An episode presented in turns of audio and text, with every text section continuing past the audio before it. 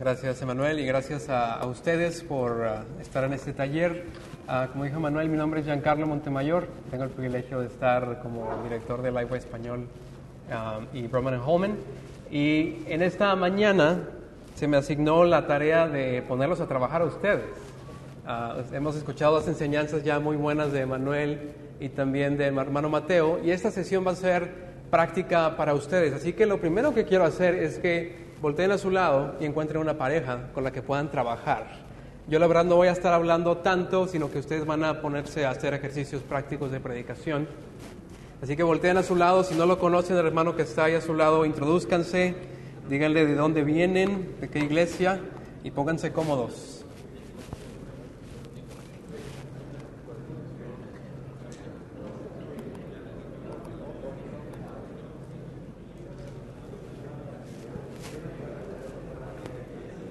Espero que ya se estén aclimatando a su compañero de trabajo. Eh, hay unas hojas por ahí que van a repartir. No sé si me pueden ayudar con esto los hermanos. Esas hojas las vamos a ver al final, no tanto en este tiempo, pero podría ser bueno que los, los, uh, los, los participantes reciban ya su copia.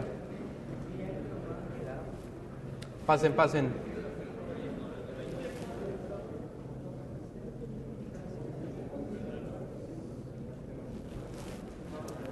Muy bien, antes de empezar a trabajar, tengo una breve explicación de lo que vamos a estar haciendo.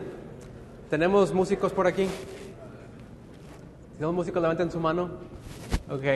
Los músicos saben que en la música hay tres partes de una composición. Tenemos la melodía, tenemos la armonía y tenemos también el ritmo. Si no son músicos, probablemente lo que ustedes más reconocen en una canción es esa melodía. Por ejemplo, si yo digo ta ta ta tan, ¿qué piensan ustedes? Algunos, los músicos o los cultos van a saber que esa es la quinta sinfonía de Beethoven, y otros van a decir leche con pan, fue lo que se les vino a la mente. Sí, pero inmediatamente cuando escuchamos una melodía la asociamos con algo. Piensen, por ejemplo, en, uh, en la película de Las Guerras de las Galaxias. Los directores de películas saben esto. Ustedes saben que cada vez que entra el, malo, Darth Vader, se escucha tan, tan, tan, tan, tan, tan. Sí, cada personaje tiene su propia melodía. Luke Skywalker tiene su propia melodía, pero hay un patrón general sobre toda la música de, de la Guerra de Galaxias. Y piensen en cualquier película y es igual. Lo que quiero proponer es que la escritura tiene una línea melódica que podemos seguir a leerla. Y vamos más allá diciendo que cada libro de la escritura, cada género y cada literatura de la escritura tiene una línea melódica que nosotros como lectores, si escuchamos bien, podemos entender y podemos entender así un mejor libro. Así que esta es la imagen muy sencilla. La línea melódica al principio es, nosotros trataremos mejor un texto específico si entendemos de qué trata todo el libro. Nosotros entenderemos mejor un texto específico si entendemos de qué trata todo el libro. En pocas palabras, entenderemos más una nota musical si sabemos dentro de qué línea melódica estamos hablando. Uh, yo trabajo mucho con libros y con literatura y siempre he pensado que un buen título para un libro sería La Gran Sinfonía donde cada libro de la escritura fuera explicado formando una, una obra, una, una música, que Génesis fuera su propia uh, obra musical, pero la escritura va contando toda esta gran sinfonía acerca del mensaje de redención y del plan de Dios para salvar a su pueblo. Cada escritor de la escritura, cada escritor de la Biblia tiene un mensaje específico que embona en ese mensaje de toda la escritura, en esa sinfonía de toda la escritura. Así que una pregunta que ustedes pueden hacer a su texto cada vez que están preparándose para predicar o incluso cada vez que se preparan para su devocional es ¿cómo se relaciona mi pasaje al tema de todo el libro? Mateo hablaba sobre Mateo Filipenses 4.13. ¿Cómo se relaciona Mateo Filipenses 4.13 a Filipenses 4? ¿Cómo se relaciona Filipenses 4.13 a Filipenses? ¿Cómo se relaciona Filipenses 4:13 al Nuevo Testamento, al Antiguo Testamento, a toda la Biblia? Y si entendemos mejor eso, vamos a entender más el mensaje holístico de toda la Escritura. Ahora, ustedes pueden preguntar, ok, entiendo que todo texto de la escritura tiene una melodía que yo debo de tratar de identificar. ¿Cómo podemos nosotros identificar una línea melódica de algún libro? Denme ustedes ideas. Hablen, alguien que se ponga, o si tenemos micrófonos podemos usarlos, o si no, díganme en voz alta. ¿Qué estrategias puedo yo tener para encontrar una línea melódica de un libro? leer, leer y releer. ¿sí? Es uh, algo sencillo, pero es, es, muy básico, pero nosotros tenemos que leer, releer y leer. Decía C.S. Lewis, el autor de las Crónicas de Narnia, que él no entendía la gente que decía que le gustaba un libro cuando nada más lo había leído una sola vez. Dice, no, realmente si, si quieres entender un, entender un libro, debes de leerlo por lo menos unas cuatro o cinco veces. ¿Para qué? Para poder entender lo que hay detrás de la mente del autor, qué, qué es lo que quiere decir ese autor. Eh, esa, hay un profesor del seminario de Southern que decía que esta experiencia de leer y releer, la que llamamos también meditación, es como pasar por una chimenea que tiene fuego. Si yo vengo de afuera, del frío de Nashville, donde yo vivo, y vengo de afuera y paso por el calentador, la chimenea, una sola vez, ¿qué efecto va a tener sobre mí? Puedo sentir el calor tal vez, pero ¿qué efecto va a tener en cuanto a mi aclimatización a, a una temperatura ambiente? No mucha, ¿verdad? Pero ¿qué pasa si yo paso una vez y luego regreso y me quedo más cerca y empiezo a pasar más tiempo con esa chimenea, con ese fuego? Es entonces que yo empiezo a aclimatarme a lo que el tema quiere decir. ¿Qué otra estrategia tenemos para poder encontrar esa línea melódica?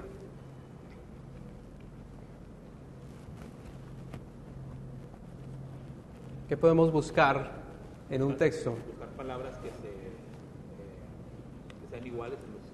Estamos en la misma página. Frases repetidas, dice el hermano Luis. ¿Sí? Si yo veo que en el libro de Filipenses, por ejemplo, se utiliza mucho la palabra gozo y sufrimiento, entonces yo puedo ya descifrar que el mensaje de Pablo en Filipenses tiene mucho que ver con el cómo ser gozosos en medio del sufrimiento. Bien, ¿qué más?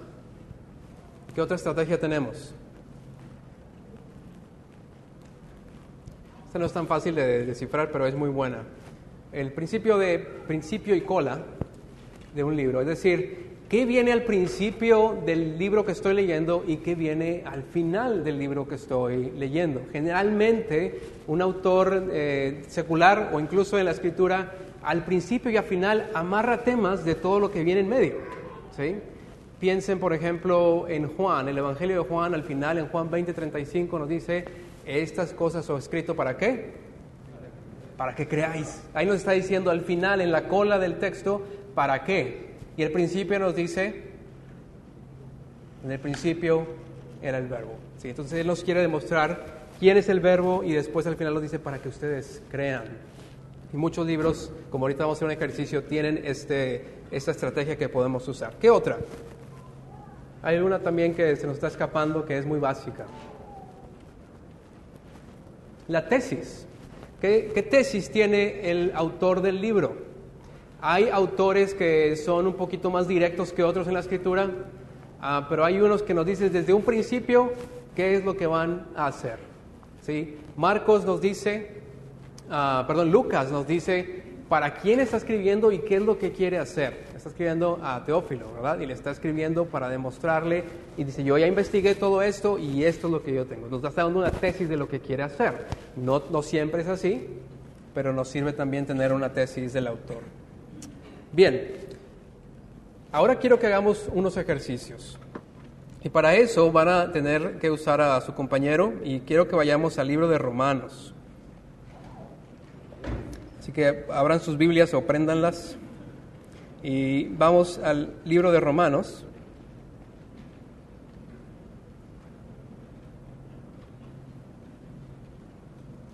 Quiero que usemos primeramente el ejercicio de principio y cola. Así que vayan al, al, pasaje de Romanos 1 y Romanos 16 y vean si encuentran similitudes en temática usando la herramienta de principio y cola. Vamos a tomar unos cinco minutos, los quiero escuchar hablar, dialogar, leer y después volvemos aquí a, a resumir.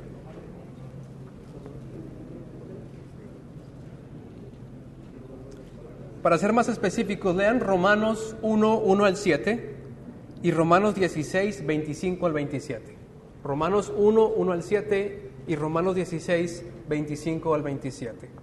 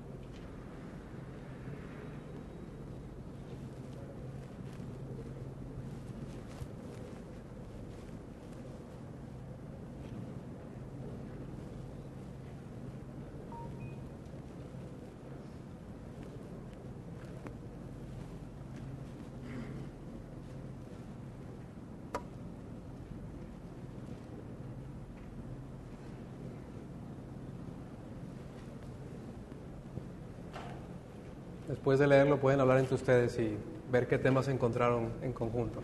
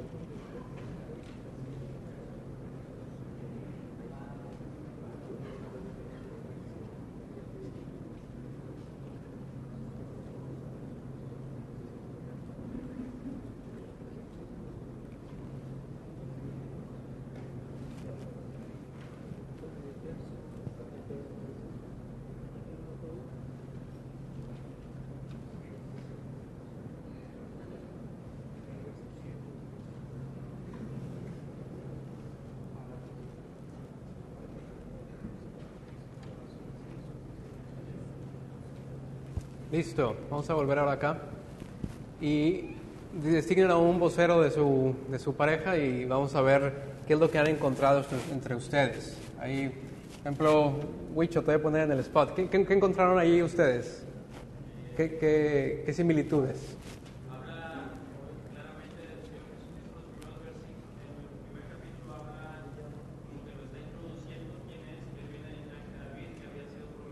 Ajá. Uh -huh.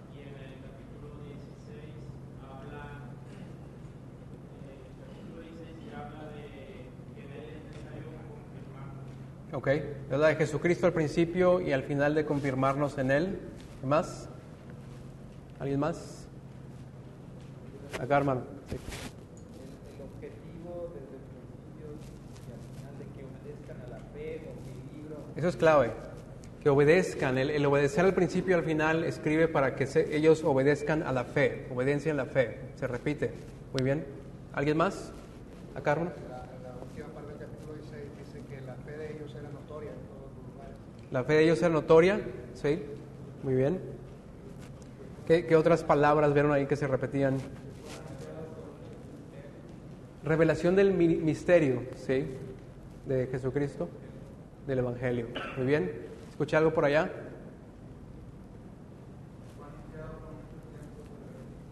¿Quién está hablando? Ah, perdón, sí. Fue anunciado por los profetas, sí.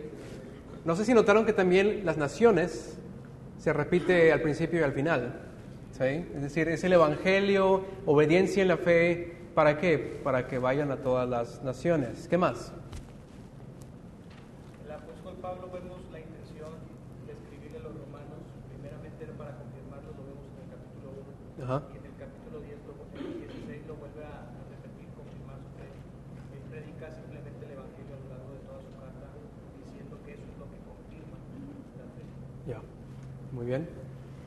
¿Alguno final? Sí, hermano.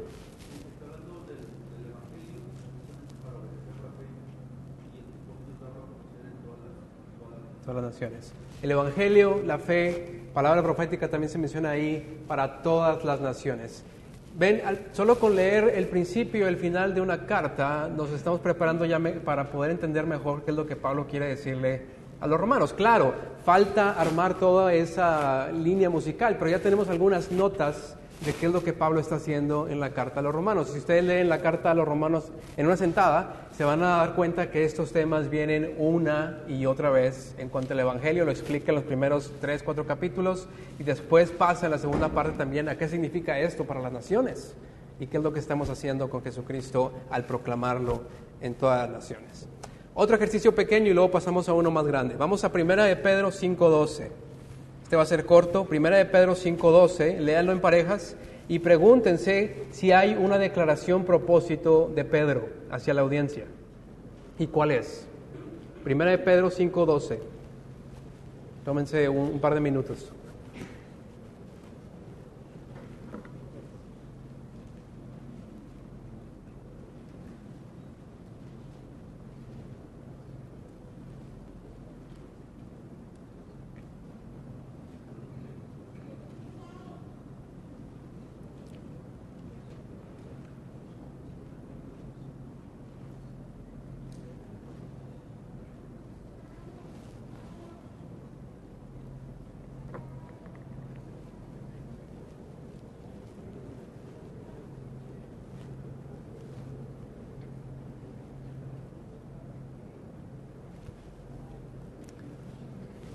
Creo que es bastante claro, ¿no?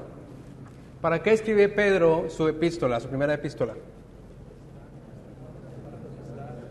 Para amonestaros, testificando que esta es la verdadera gracia de Dios en la cual estáis. O sea que nos habla del tono también con el que está escribiendo Pedro. No es una carta tanto de ánimo, aunque nos anima a leerla, pero él dice, le escribo para amonestarlos. ¿Sí? Como, eh, no es tan grave todavía como el tono de, de Gálatas, donde Pablo dice, estoy sorprendido de que tan rápido se hayan dejado de la fe, pero el tono es más o menos similar, no es una carta donde Pedro dice, hermanos, ustedes están todo bien, no dice, no, les escribo para amonestarlos y testificando que esta es la verdadera gracia de Dios en la cual estáis. Eso añade otras notas musicales a lo que Pedro está haciendo en su carta. ¿Sí ven, sí ven a dónde vamos con esto? Tratar de armar esa obra musical cuando estamos leyendo un pasaje de la Escritura. Ahora, vamos a tomar más tiempo en este y este lo vamos a hacer de todo un libro.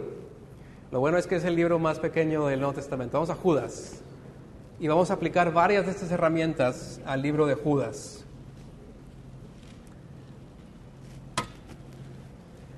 Vamos a aplicar primero la estrategia de principio y cola. Ah, en el, libro de la epístola de Judas Vamos a ver si al principio y al final podemos encontrar similitudes y dialoguen ustedes ahí en, en pareja. Lean los primeros tres versículos y después el 24 y 25. Tómense un par de minutos.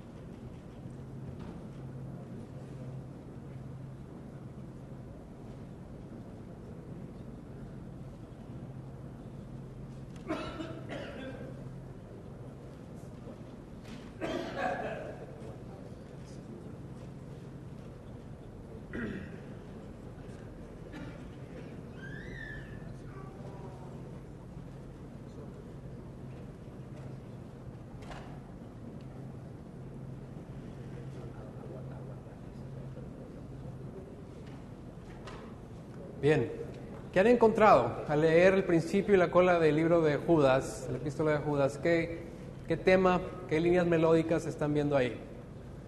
Hermano, habla acerca de contender por la fe una vez dada. O sea, contender por la fe, habla de eso al principio, al final. el versículo 17 dice, pero vosotros, amados, tened memoria de las palabras que antes fueron dichas por los apóstoles de los El versículo 17. ¿Qué, qué otra frase, qué otras ideas encontramos al principio y al final? Luis.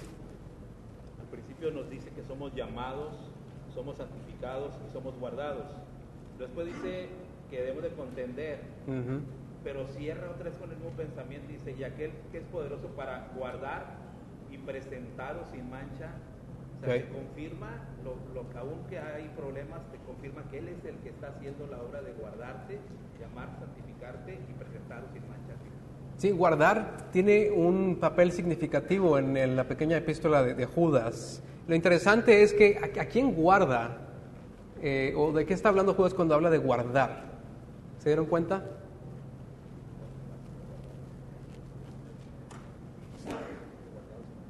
de protección. Protección al principio. ¿A quiénes guarda el Señor? A los santificados. ¿sí? Ahora vamos a usar la estrategia de frases repetidas. Y vean si se encuentra por ahí otra vez esa palabra de guardar en toda la epístola. Y cuando la encuentren, díganme. ¿Qué dice el versículo 6 en voz alta? Ajá, siga. que no guardaron su dignidad, sino que abandonaron su, sino que propia morada, los ha guardado Ok. bajo oscuridad de prisiones eternas para el juicio de la eternidad. O sea que ya no es tan solo a los santos los que ha guardado el Señor, sino que ha guardado también a quién. ¿A quién? Sí, sí ven cómo Judas está usando esta palabra para decir, sí, el Señor guarda a los santos, pero también ha guardado en la, for- en la término negativo de la palabra un lugar para los ángeles y Satanás. ¿Qué más? ¿Dónde más se repite esa palabra de guardar? ¿Qué dice el 24? Aquel pues que es poderoso para guardaros sin caída y presentaros delante de su gloria irreprensibles con grande alegría. Ok, ok. Entonces, pudiéramos tener ahí una pequeña línea melódica de Dios guarda a los que Él llama, pero también guarda en la forma negativa, un lugar para aquellos que están en su contra. Sí, Es el mismo pensamiento, pero no es la misma palabra. El versículo 13. Fieras ondas del mar, que espuman su propia vergüenza, estrellas errantes, para las cuales está reservada eternamente la oscuridad de los infiernos. No es la misma palabra, pero sí es la misma idea. Y habría que preguntarle a Logos, pero me parece que la palabra eh, original es la misma. ¿sí? Ah, la palabra de guardar y reservar es la misma en el original. Ahorita que nos diga eh, la gente de Logos si, si es cierto. Ah, el versículo 21 también, ¿qué nos dice? Conservaos, guárdense ustedes, ahora como mandamiento, guárdense ustedes en el amor del Señor. O sea, Judas le pone mucha importancia a este este concepto de guardarse, conservar, eh, perseverar. ¿sí? Si pudiéramos entonces armar esta pequeña línea melódica, ¿qué diríamos? ¿De qué trata el libro de Judas hasta ahorita, de lo que hemos visto? Bueno, habla acerca de una exhortación para no caer en la, en la diserción de la fe y la apostasía, como muchos habían, habían hecho en su momento. Pero a la vez nos da una fiel promesa de que seremos guardados los que son verdaderamente santificados y que también esos mismos se guardan a sí mismos por el poder de Dios. Okay. Entonces, básicamente es lo que yo entiendo Muy bien. Bien, ya se está armando muy bien la línea melódica. Una última estrategia en el libro de Judas, el- el- la estrategia de la declaración de propósito. Vean si hay una declaración de propósito en el libro de Judas y díganme qué encuentran. No es tan fácil de encontrar.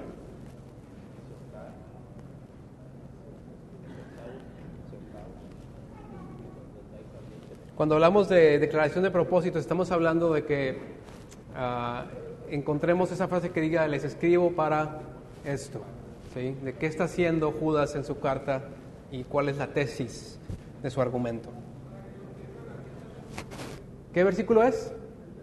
Versículo 3. Me parece que el versículo 3 es la declaración propósito de Judas. ¿Qué dice, hermano? ¿Lo puede leer todo?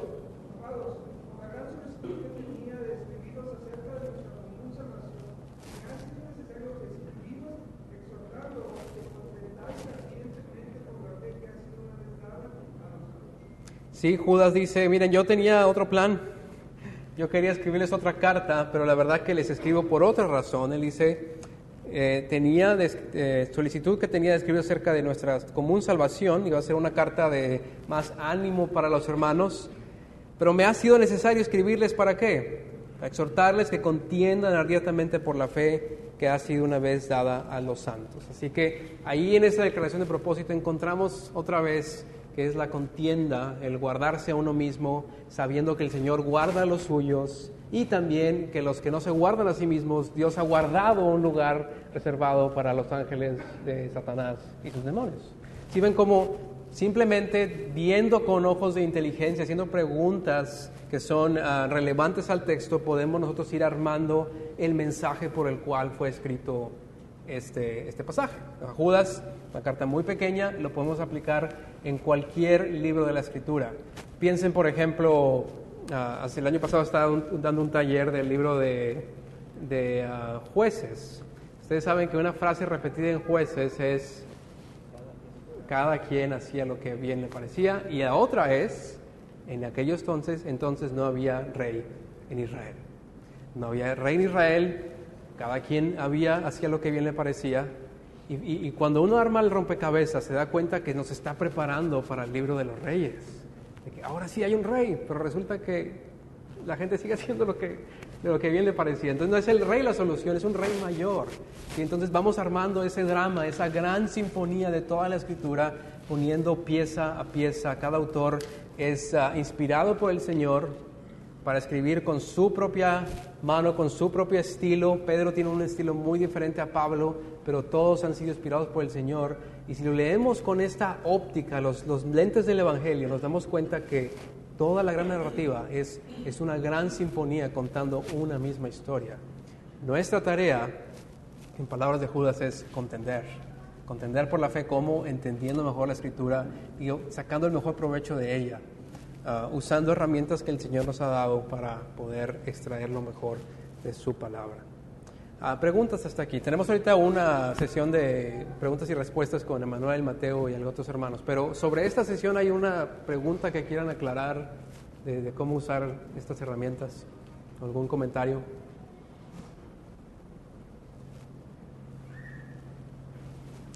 Todo claro.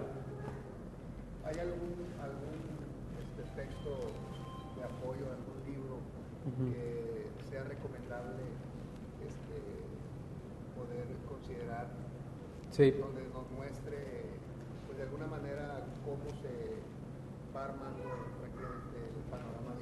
Sí, gra- gracias por la pregunta. La pregunta es si hay algún ah, recurso que nos ayude a ver estas herramientas y cómo podemos encontrar el- esa gran sinfonía. Hay uno de un autor británico que se llama Von Roberts. El, libro se llama El Gran Panorama Divino. Ah, me parece que es de Patmos. No estoy seguro quién es la, la editorial. Es un libro muy pequeño, uno verde. eh, lo pueden conseguir yo creo que en Amazon, eh, en Amazon México. El Gran Panorama Divino de Von Roberts. Y él nos ayuda a ver eh, este gran panorama de la escritura en cuatro o cinco capítulos, haciendo diferentes eh, dramas en toda la escritura, que es, bastante bueno. La trilogía de Goldsworthy, un, autor británico, perdón, australiano, eh, es muy buena, esa trilogía que nos habla de cómo podemos nosotros entender la, la metanarrativa de la escritura. Eh, también está en español, la, la pueden conseguir. Pero gracias por la pregunta. Sí. ¿Qué riesgos se corren al tomar esos atajos este, para evitar a lo mejor leer, leer y leer? Ujú. ¿Qué, qué riesgos corremos nosotros en tomar prestado material de otro que estudió? ¿Qué riesgos, eh, eh, no sé si entendí la pregunta, riesgos de, de- de leer otros libros para entender? Sí, o sea, nosotros, nosotros queremos saber cuál es el, Pero yo digo, no lo voy a leer el libro de Judas muchas veces.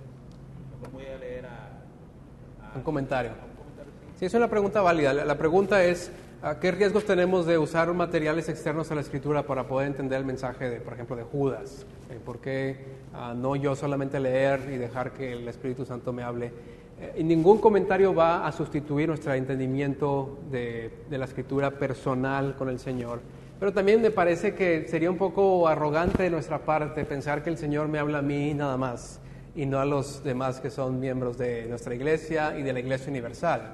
El Señor no tiene una línea directa conmigo nada más. El Señor se comunica con su iglesia y también no se comunica con su iglesia del presente, sino que Él ha obrado ya en la historia de la iglesia con muchos hermanos. Piensen en hermanos como Spurgeon, ah, ah, Tozer y todos esos que han escrito buenos libros ah, para entender mejor la escritura. Y yo creo que tenemos un gran acervo que el Señor nos ha dejado para poder eh, ponernos en hombros de gigantes, como diría Schaeffer. Sí, entonces yo creo que es bueno nosotros pasar tiempo, es indispensable pasar tiempo con el Señor a solas, pero yo creo que es también altamente efectivo ver que otros hermanos más maduros en la fe o que ya han, han muerto tal vez y se han probado fieles en su vida y que han tenido ministerios fieles, que nos dejen ver qué entendieron ellos, a ver si estamos en la misma página. Sí. este, yo, entiendo también que, hay que tener cuidado, pero hay, hay un recurso en internet, en una página de YouTube, un Ujú. canal que se llama Proyecto Biblia. Ujú. Este, de hecho, unos hermanos de la Iglesia Bautista del Señor Jesucristo de Dominicana trabajan ahí con ellos y ayudan mucho precisamente con dar esos panoramas genéricos de cada libro. Ya. Eh, Son, son videos muy cortitos, 5 o 6 minutos, en donde te dan el bosquejo, no te están vendiendo doctrina, simplemente te están exponiendo el bosquejo. A mí me ha servido mucho para entender y, y poder comprender ese panorama grande. Sí. Este, y está. Sí, hay herramientas muy buenas. Eh, yo les recomendaría, eh, con un corazón pastoral, tratemos de usar aquel- eh, aquellos comentarios que a mí me gusta mucho leer gente que ya murió, porque ya no hay escándalos que van a salir. ¿sí? Es decir, de, de Spurgeon ya no se puede decir nada más de Spurgeon y, se ha probado ser un hombre fiel, por eso me gusta ir a, a ver gente del pasado que ha dicho que sabemos ya todas sus flaquezas y, y cómo el Señor los ha usado. No estoy diciendo que no lean libros contemporáneos, ¿no? yo trabajo con libros contemporáneos y, y tengo que venderlos, pero el, ah, eh, eh, es, es una gran riqueza de mezclar eh, la sabiduría del presente que el Señor nos ha dado en regalos de pastores que no- de hoy en día, pero también no descartar todo lo que ha sido escrito hace 500 años o 1000 años por autores que el Señor ha usado, por pastores que el Señor ha usado. Así que sería mi recomendación. Para cerrar, ah, recordemos el principio. ¿Cuál es el principio de la, de la línea melódica? Alguien que lo haya aprendido. Bueno, son herramientas, pero ¿cuál es el principio? Nosotros entendemos mejor un texto de la escritura cuando entendemos de qué trata el libro. Entendemos mejor la, entendemos mejor la nota musical cuando ya hemos descubierto de qué trata esa sinfonía. ¿sí? Si no, nos vamos a perder ahí en ah, cosas que no son tan relevantes a lo que el autor quiere decir. ¿Muy bien? Oramos y después pasamos creo que a un pequeño recreo y tenemos el tiempo de preguntas y respuestas. Padre, gracias porque tu palabra es eficaz y es tan profunda que nunca vamos a llegar a entenderla por completo hasta que estemos en tu presencia. Pero también es tan sencilla que un niño puede acceder a ella. Y Señor, queremos tener ese espíritu de, de niños, como tú dices en tu palabra, de acercarnos con humildad a tu palabra, haciendo preguntas que son eh, relevantes para que transforme nuestro corazón con lo que tú has escrito. Ayúdanos a ser lectores inteligentes, eh, ayúdanos, por así decirlo, a ser excelentes músicos que escuchan esa gran sinfonía que tú estás dirigiendo en la escritura. Y para eso ocupamos la ayuda del Espíritu Santo y rogamos que sea con cada uno de nosotros al estudiar tu palabra, con cada uno de los predicadores que están aquí al exponer esa palabra y, sabiendo que la forma en que nos, como nosotros escuchamos la Biblia y leemos la Biblia es como nuestra congregación lo está haciendo también. Y eso, Señor, es una gran responsabilidad. Gracias por esta encomienda. En nombre de Jesús. Amén.